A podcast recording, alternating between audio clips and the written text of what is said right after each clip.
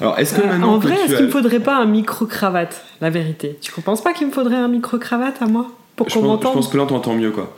Maintenant que le micro, il est très très proche de toi et beaucoup plus loin de moi, je pense que- Je me demande, hein, je me dis, est-ce que tu vois, il me faudrait pas un micro-cravate? Hello et bienvenue à tous sur T'es rien ou quoi? T'es rien quoi? Un podcast d'Oiko. Oiko, c'est Maria et Peter. Maria, c'est la coach et Peter, l'écologiste. Ici, on va te parler de ce qui nous touche, de comment vivre la crise écologique, des futurs possibles, de la pensée écologique, de l'éco-entreprise, d'écoféminisme, en mêlant l'écologie et le coaching. Notre but est d'amener à la réflexion, une réflexion libératrice, émancipatrice, porteuse de sens, qui te permettra, on l'espère, de vivre en écologie avec toi-même. Car non, tu n'es pas rien, tu es une terrienne. Alors aujourd'hui, Maria, tu vas nous parler du lâcher-prise. Ouais. Et en fait, euh, de ce que le lâcher-prise n'est pas, et de, De ce qui est. le lâcher-prise est réellement, et d'ailleurs qu'il faudrait peut-être même ne plus l'appeler le lâcher-prise. Donc est-ce qu'il faut lâcher le lâcher-prise Hmm. Pas vraiment la même chose que. Finalement, euh, oui, c'est une forme. C'est une Moi je veux de lâcher le libération. lâcher-prise. J'en ai marre du lâcher-prise. Non, non. On m'a toujours dit lâche-prise, machin, lâche-prise ci. Ouais, je suis d'accord, on l'entend C'est un petit hein. peu beaucoup, on sait plus trop ce que ça veut dire, peut-être ça perd un peu de sens. Donc justement, on va essayer de lui redonner, un- lui redonner euh, son, son, son essence au lâcher prise. Qu'est-ce que c'est réellement? Est-ce qu'il y a un intérêt à le, fa- à le pratiquer? Écologique, personnel? Bah super, moi je suis pressé de t'entendre euh, là-dessus et d'apprendre sur le lâcher-prise alors. Mm. C'est parti Bonjour à toutes et à tous. Aujourd'hui, on va plonger dans le monde merveilleux du lâcher prise. Alors, qu'est-ce que c'est vraiment? Aujourd'hui, on l'entend à toutes les sauces. T'as un examen et tu stresses, lâche prise. Tu viens de te faire quitter, lâche prise. Tes voisins font une méga fiesta et tu dois aller bosser à 6h du mat, lâche prise. T'en as marre, lâche prise. Tu dis à tes enfants de faire leurs devoirs et ils se roulent par terre, lâche prise. Ton ou ta N plus 1 rabaisse tout le monde, lâche prise. Tu fais un burn-out, lâche prise. Alors, est-ce que le lâcher prise est le nouveau Oh, ça va, laisse tomber Un mot à la mode, un peu bullshit pour dire tout et n'importe quoi? Un mot magique peut-être qui réglerait tout rien qu'en le prononçant? Ou y a-t-il quelque part une signification plus profonde et un intérêt écologique personnel à le pratiquer consciemment? Il faut être honnête, quand on entend lâche prise, on comprend souvent laisse tomber, abandonne, arrête de t'acharner, arrête de mettre de l'énergie là-dedans. Et c'est justement ce qui pose problème. Pour comprendre le lâcher-prise, du moins l'idée que je m'en fais, soit plutôt une technique de libération émotionnelle ou une forme de libération émotionnelle, nous devons explorer ses racines. Cette notion trouve son essence dans des traditions spirituelles et philosophiques telles que le bouddhisme, le taoïsme ou encore le stoïcisme. Ces enseignements mettent en évidence la nécessité de renoncer à notre attachement excessif aux résultats, aux possessions et aux identifications afin de trouver la paix intérieure et la véritable liberté. Dans le bouddhisme, par exemple, le Bouddha a enseigné que le désir et l'attachement sont la source de la souffrance humaine. En abandonnant nos désirs excessifs et notre attachement aux résultats, on peut atteindre un état de détachement et de sérénité.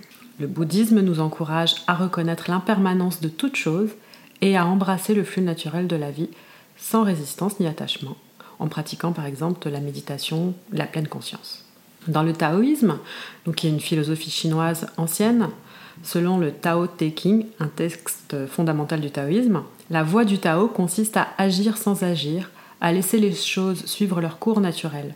Le Wu Wei, dans le taoïsme, implique d'harmoniser nos actions avec le flux du monde, de faire confiance à la spontanéité, de cultiver une attitude de non-intervention. En laissant les choses se dérouler sans interférence, sans résistance ni attachement excessif aux résultats, nous trouvons l'équilibre et la tranquillité intérieure. Le stoïcisme, donc une philosophie grecque antique, qui enseigne le détachement émotionnel et la maîtrise de soi. Les stoïciens croient que notre souffrance provient de notre attachement excessif aux choses sur lesquelles nous n'avons aucun contrôle. Ils encouragent donc la pratique de l'apatheia, donc l'absence de passion mais pas l'absence d'action, en se concentrant sur ce qui est en notre pouvoir, c'est-à-dire nos pensées, nos attitudes, nos actions. En détachant nos émotions des circonstances extérieures, nous cultivons la tranquillité et la sagesse. Donc, quelque part, le lâcher-prise, c'est une forme de libération émotionnelle qui signifie renoncer à sa volonté de contrôle. Que dois-je faire alors, maître Yoda? Exerce ta volonté à renoncer à tout ce que tu redoutes de perdre un jour. Alors c'est intéressant, c'est une petite phrase qui a une grande signification. Il y a la notion de renoncement ou renonciation qui implique une décision consciente plutôt qu'un abandon dans sa définition première. Une volonté d'aller chercher en soi et de ramener à la conscience nos systèmes de contrôle inconscients.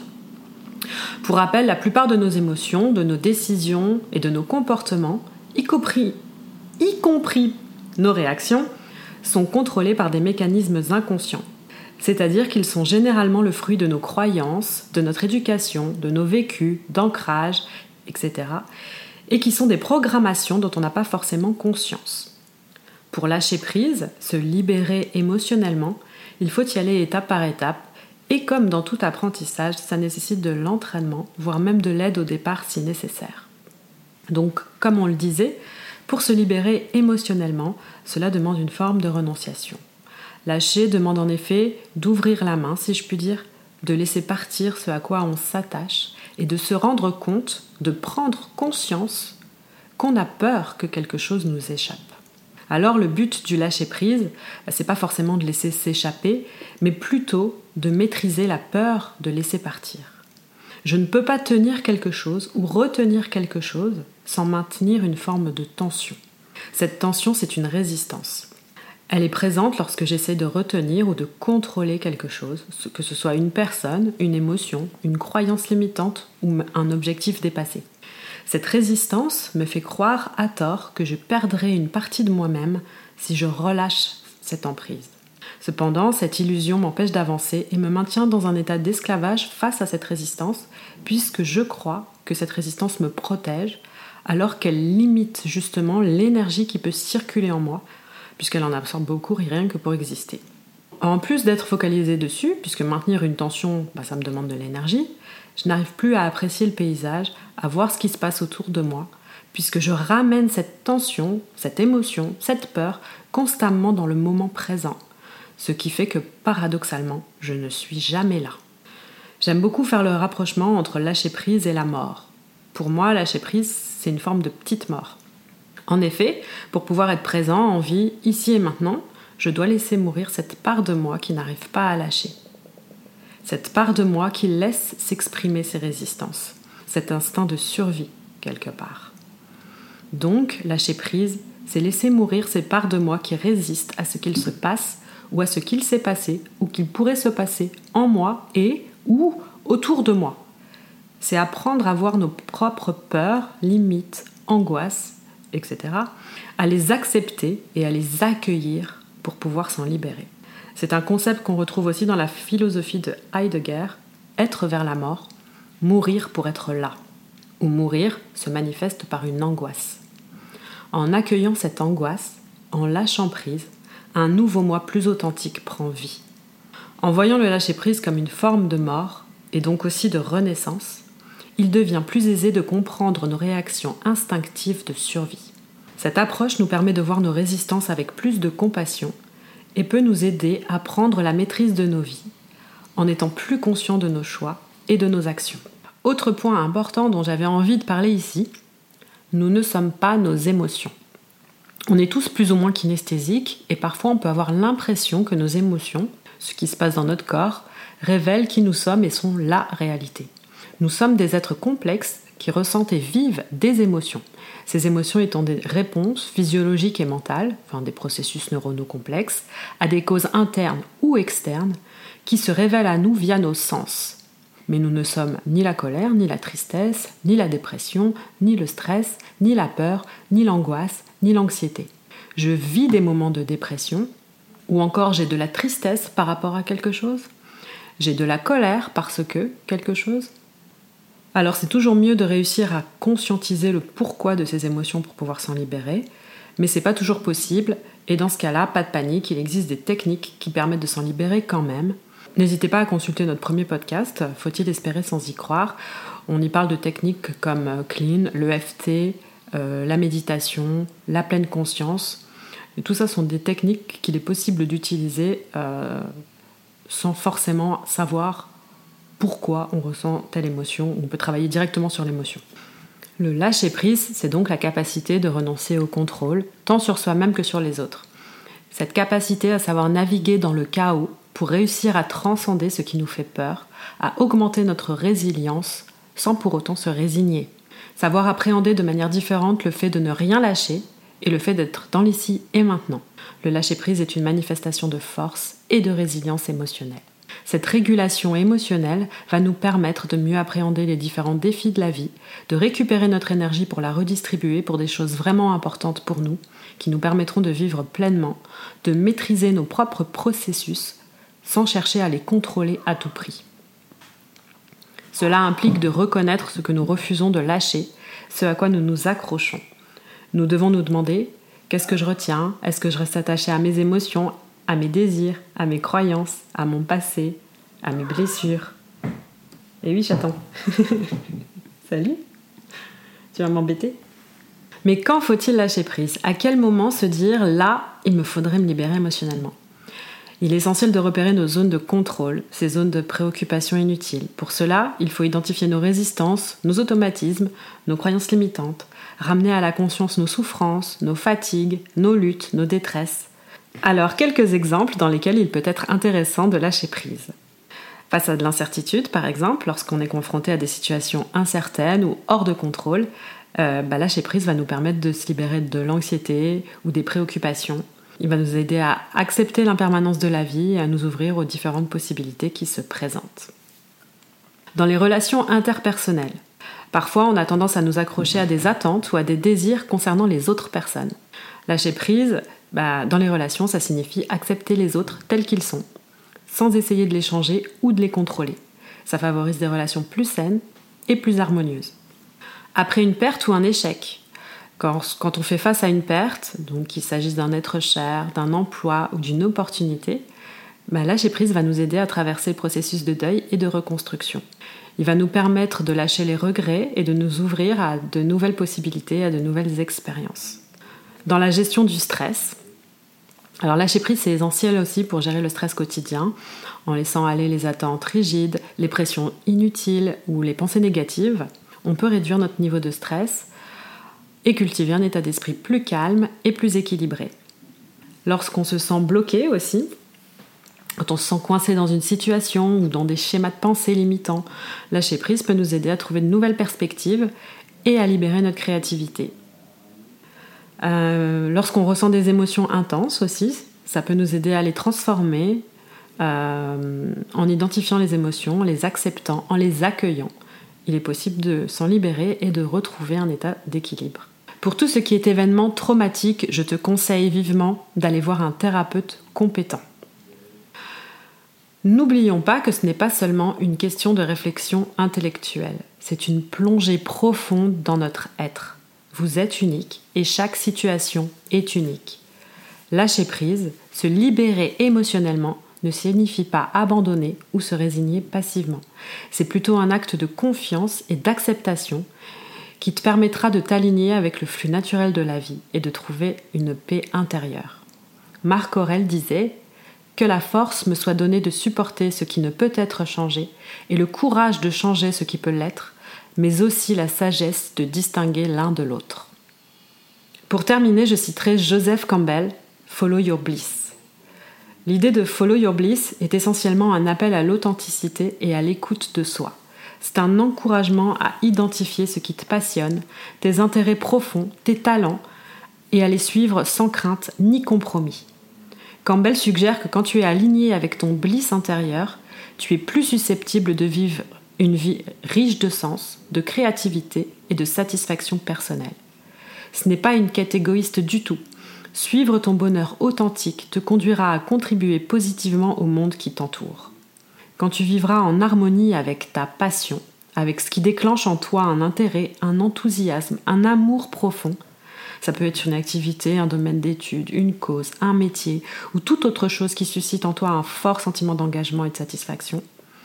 Tu seras plus enclin à apporter ta propre contribution unique à la société et à inspirer les autres à trouver leur propre voie. Follow your bliss, suis ta voix, vis une vie authentique et alignée avec ton bonheur intérieur. Lâche prise, libère-toi, écoute-toi et aie confiance en ton propre appel. Eh ben, merci Maria, c'était vraiment super intéressant. Euh, alors moi j'ai quelques petites questions, un peu de précision, parce qu'il y a des petits sujets euh, qui me chiffonnent, notamment par rapport euh, à, à mon militantisme et mon besoin intense de, de vouloir changer le système plutôt que le climat, voilà. Changer le système, pas le climat. Euh, donc il y a plusieurs trucs. Alors déjà, tu vois, là dans la, vers la fin, tu citais euh, Marc Aurel, Mhm. donc euh, que la force nous soit donnée de supporter ce qui ne peut être changé, le courage de changer ce qui peut l'être, et ainsi de suite. Et euh, en fait, moi j'avais entendu une, une phrase, vous avez un peu rechangé cette, euh, cette citation pour dire euh, Donne-moi la force de changer ce qui doit être changé. Mhm. Et donc en fait, de ne pas avoir cette notion de se dire dans la vie, il y a des choses qui sont immuables, des choses qui le sont pas, et en fait il faut l'accepter, donc on est assez passif dessus. De dire bah non en fait, euh, moi j'ai envie de, de changer les choses, et c'est pas parce que soi-disant on pourrait pas le changer. Ouais, que c'est pas changeable. Ça, c'est justement, tu vois, ça c'est une croyance limitante, quelque part. Donc oui, et tu peux la changer, tu peux lâcher prise aussi sur cette, ce genre de croyance. Mm. Mais il faut, il faut réussir à les remettre en question. Et des fois, on n'a pas forcément l'idée de remettre en question ce genre de choses. Mais oui, c'est- complètement possible. Mm. De, de, de dire, euh, bah en fait, ma limite, ça n'est pas là. C'est ma limite, j'élargis mon cadre. Ouais. Et aussi euh, collectivement. Et aussi collectivement, oui. C'est-à-dire que euh, actuellement, on a un peu l'impression qu'il y a certaines choses qui sont euh, totalement naturelles, des choses qui existeraient de manière euh, qu'on pourrait pas changer, alors qu'en fait pas du tout. Ça me fait On penser, peut au- tout remettre en question, ouais. ça me fait penser à un titre de livre. C'était justement sur la fin du, de l'URSS et du communisme. ouais. Et euh, je crois que le titre du livre s'appelait quelque chose. ah, je dis de, de tête là comme ça, mais ça s'appelait euh, euh, Le communisme était éternel jusqu'à ce qu'il ne le soit plus.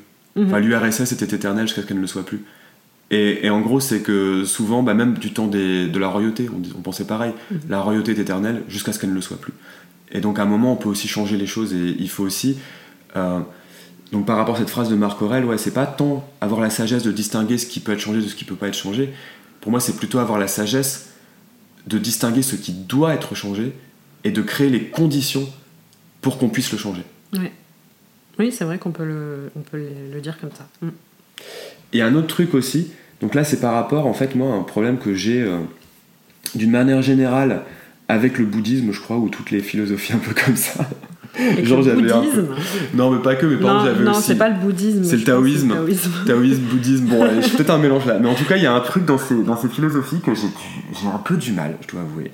J'ai pareil, j'avais essayé de lire euh, euh, les, les livres de Tish Annat. Je crois que je prononce, j'espère que je prononce à peu près bien. Enfin, je dis de tête là. Mais tu sais, c'est le, il est assez populaire dans Oui, l'écologie. euh, Mm, mm. et euh, et il y avait un peu ce côté aussi pareil de, de non-intervention, de dire qu'à un moment il y a euh, des conditions qui, sont, euh, qui se manifestent et que si, c'est pas, si ça n'arrive pas, bah, c'est que les conditions n'étaient pas là et qu'il faut juste attendre que les conditions se remanifestent. Et donc moi aussi c'est pareil, ça titille un petit peu mon, mon envie de dire bah non en fait il faut qu'on se motive surtout par rapport à l'urgence climatique on n'a pas le temps d'attendre que les conditions euh, elles se manifestent Les conditions sont en train de se manifester. hein. elles sont en train de se manifester, éventuellement, effectivement. Mais, euh, bon, Quand il parle, en fait, je comprends ta question, tu veux dire, il parle de, de, de- de non-action. voilà. En, en fait, quand il parle de non-action, il parle de, de- il parle de ne pas se confronter à un mur, en fait. C'est de se servir de l'énergie qui est déjà là, d'aller dans le sens de l'énergie pour la, la, euh, pour la maîtriser derrière et, et pouvoir euh, l'utiliser de la manière dont il, dont il veut l'utiliser. Mm. Mais c'est pas, c'est juste parce que si tu fonces sur un mur, tu vas te le prendre le mur. Lui il dit non. En fait, si tu vois un mur arriver, tu vas dans le sens du mur et après tu le dévies et tu, tu en fais ce que tu veux. Tu te sers de cette énergie là. Donc tu te sers du flux Ok. d'énergie. Donc c'est de comprendre les mécanismes en place, de comprendre les énergies en place, Ouais. les, les pouvoirs en place, pour savoir comment les maîtriser, Ouais. pour les faire aller ensuite, toi personnellement ou collectivement, dans les directions qui est désirable. Oui. Donc d'agir mieux, D'agir mieux. de pas donner des coups d'épée dans l'eau en fait. Oui. On pourrait dire ça un peu comme ça. Oui, on pourrait dire ça comme ça. Donc c'est une manière de ouais d'être euh, de se libérer Mm. émotionnellement aussi pour agir de manière plus Pour efficace. réussir à, à sentir et à voir et à savoir quand c'est le bon moment parce que c'est subtil. D'accord. Mais il n'y a pas du tout cette notion euh, de d'inactivation en Il fait. n'y a pas du tout d'inaction. C'est pas de l'inaction, c'est de l'action sans, euh, j'ai envie de dire, sans réaction, sans euh, confrontation. Sans confrontation dans le sens où euh, bah, ça, ça, va, ça va cogner, ça va pas, ça va pas avancer, quoi. De confrontation qui serait inutile. Parce Oui. que la confrontation, des fois, il en faut quand même un peu quoi. Mais il faut que ça aille dans le- faut que ça soit. Faut, faut- Oui, que voilà. sans que ce soit inutile. Ouais. Faut pas que ça soit juste euh, se, se, se mettre la tête dans un mur et ne rien faire quoi. Ah bah, et, et- oui. et juste se prendre. euh, c'est juste se prendre le mur, quoi. c'est juste Oui. se prendre le mur et que le mur il est pas bougé quoi. Oui. Donc c'est une action efficace. Oui. Bon bah maintenant que ces points ils sont clarifiés, c'est très bien, ok. On n'est pas dans l'inaction, on est dans l'action et c'est très bien cette méthode pour euh, justement agir mieux. Je pense qu'il y a aussi un autre truc que j'aimerais euh, te enfin, poser comme question, c'est euh, bah c'est quand même ça reste quand même assez difficile à s'imaginer. Enfin, je pense que si on n'a jamais vraiment vécu du lâcher prise, enfin moi j'ai j'ai pas l'impression d'avoir déjà vécu de quelque chose de lâcher prise euh, là-dessus, enfin d'expérience de lâcher prise forte. Et en fait, je voulais savoir si toi, justement, tu l'avais déjà vécu et, euh, et qu'est-ce que t'as. Enfin, déjà, oui, est-ce que tu l'as déjà vécu? Oui, oui. Ben, Est-ce que tu pourrais justement euh, euh, ben, nous, nous l'expliquer un petit peu, si c'est ok, pour, pour qu'on puisse, je pense, comprendre mieux ce que ça peut être comme expérience Mhm. quelque chose de très fort qui, qui débloque, quelque- qui débloque ça. Donc, est-ce que tu pourrais nous en dire un peu plus sur, sur Mhm. ce que tu as vécu? Ouais, alors moi j'ai vécu, euh, je pense, l'expérience la plus forte parce qu'effectivement, quand, on a, quand j'ai été formée à, à Clean, euh, quoi technique de libération des empreintes émotionnelles négatives, euh, on devait s'entraîner les uns sur les autres et je- moi ça fait longtemps, ça faisait longtemps que je faisais des crises de spasmophilie. Donc j'avais- euh, tout mon corps qui se mettait à trembler euh, de manière incontrôlable. C'était assez, euh, c'était assez impressionnant. ina- Bon, J'ai toujours réussi à le cacher. hein. Et ça, ça a duré longtemps? Ça ça, ça a duré, que je te dise pas de bêtises, ça a duré bien 15 ans, ouais. 15 ans, et puis ça, ça, enfin, les crises, elles, se dé- enfin, elles arrivent à des moments où tu les attends pas du tout, c'est, tu prévois pas, enfin, c'était vraiment euh, dérangeant pour moi. Même si euh, j'ai toujours réussi à le cacher, à faire genre j'ai froid, je tremble parce que j'ai froid. Oui, bah oui, je, suis ton frère, Mhm. donc euh, je, on n'a pas beaucoup d'écart d'âge non plus. Et effectivement, c'est quelque chose que euh, je, tu as, ouais, t'as effectivement bien caché. Quand on était ado, j'étais, je pense pas l'avoir remarqué. Quoi. Ouais, non. Mm. Bah non, je l'ai. Non. et, euh, et du coup, je me suis dit, bah tiens, je vais, je vais proposer. euh, J'étais avec euh, une coach avec qui on travaillait. Et je me suis dit, tiens, je vais travailler là-dessus. Je lui propose, elle me dit d'accord et tout. Et du coup, bah, j'ai, fait, j'ai commencé à trembler quand, elle, quand on fait l'expérience. Alors, l'expérience, c'est quoi? C'est euh, tu retournes dans la situation où tu as vécu ça le plus intensément. Donc moi, c'était la première fois, parce que je savais pas ce qui, m'arrivait. Donc je retourne dans la situation et il se trouve que je me suis remise à trembler. Pendant que j'étais au téléphone, hein, parce que c'est une technique qu'on peut faire par téléphone, on le faisait par téléphone. Euh, je me suis remise à trembler euh, et donc du coup j'ai fait le processus avec elle et euh, ça tremblait de plus en plus fort, pas moyen d'y arriver jusqu'à un moment donné où vraiment j'avais cette sensation que si, si, je savais pas comment faire pour que ça s'arrête et que c'est au moment où je me suis dit ben ok euh, bah peut-être je vais mourir en fait. Peut-être je vais mourir là. Vraiment j'avais cette impression que si euh, j'accepte que ça tremble encore plus je vais je vais mourir. Donc je me suis dit bah ok j'accepte j'accepte euh, cette sensation dans mon corps. Je l'accepte. Et et tant pis quoi advienne que pourra. Et à ce moment là quand j'ai accepté la sensation mais vraiment hein, ça venait ça venait du plus profond de moi-même hein, euh, j'ai eu l'impression de couler. J'ai eu l'impression de couler, euh, de me noyer, et ça s'est arrêté. J'ai pu trembler. Les tremblements, ils se sont arrêtés tout seuls. Donc à partir du moment. À partir du moment où je me suis dit, bah c'est pas grave si je meurs, quoi. Et, là, vraiment, ton cerveau, il pensait que t'allais mourir. Ouais, je- vraiment, j'étais en train de me dire, je vais crever, je vais, c'est la fin. Parce, Parce que, que, parce que je tremblais trop fort. Et en fait, quand tu te mets à trembler comme ça, on se rend pas compte, mais tu sens toutes tes cellules dans ton corps qui tremblent. C'est-à-dire que tu vas sentir les. T'as l'impression de, sentir les atomes de ton corps trembler. Tout. Que ce soit les pieds, la tête, les mains, tout. Donc c'était euh, assez dur, ouais, c'était assez, assez difficile.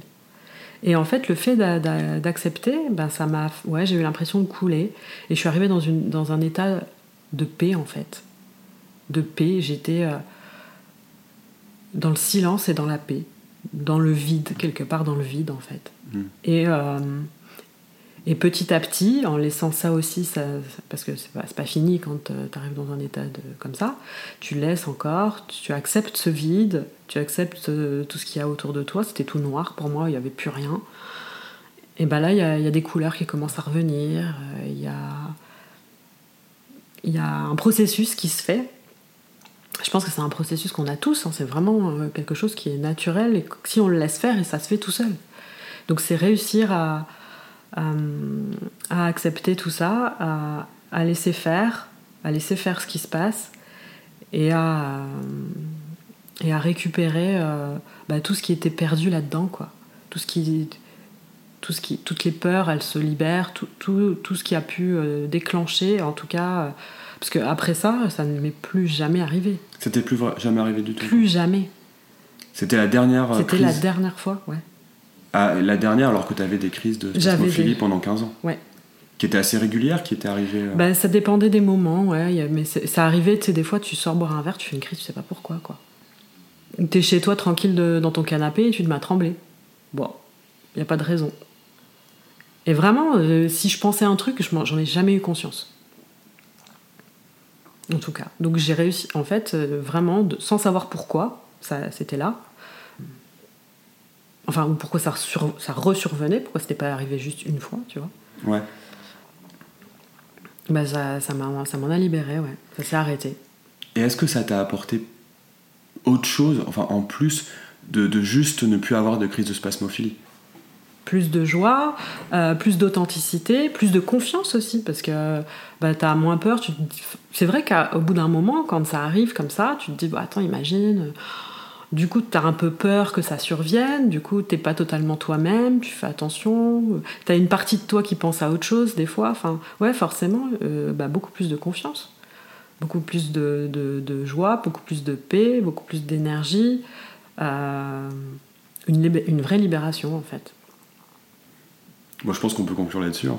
ok. Voilà, une vraie libération.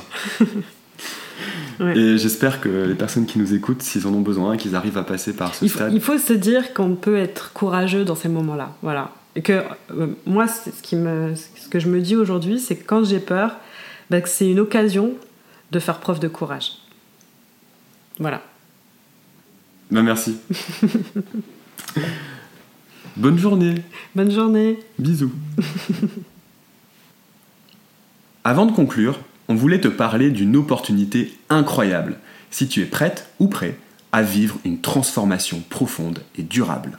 Si tu es ici et jusqu'ici, c'est que tu es une personne consciente, une âme empathique qui ressent la nécessité de prendre soin de notre planète tout en évoluant personnellement. Et on a une grande nouvelle à partager avec toi. Prépare-toi à un voyage inédit, une plongée en eau profonde de l'écologie personnelle. Nous lancerons prochainement notre tout premier stage de développement personnel écologique. Au programme, nous explorons des thèmes tels que l'éco-anxiété, la quête de soi, la libération émotionnelle, le démantèlement de croyances limitantes et comment bâtir un futur durable en agissant collectivement. Pour le moment, c'est en projet. On n'y est pas encore. On ne sait pas si ça sera dans un mois ou dans six mois, mais si tu sens que c'est ton appel, que c'est le moment de passer à l'action et de grandir personnellement tout en contribuant à la sauvegarde de notre précieuse terre, alors on t'invite à cliquer sur le lien dans la description de cet épisode et tu seras la première ou le premier informé et tu recevras toutes les informations sur les dates et autres détails logistiques.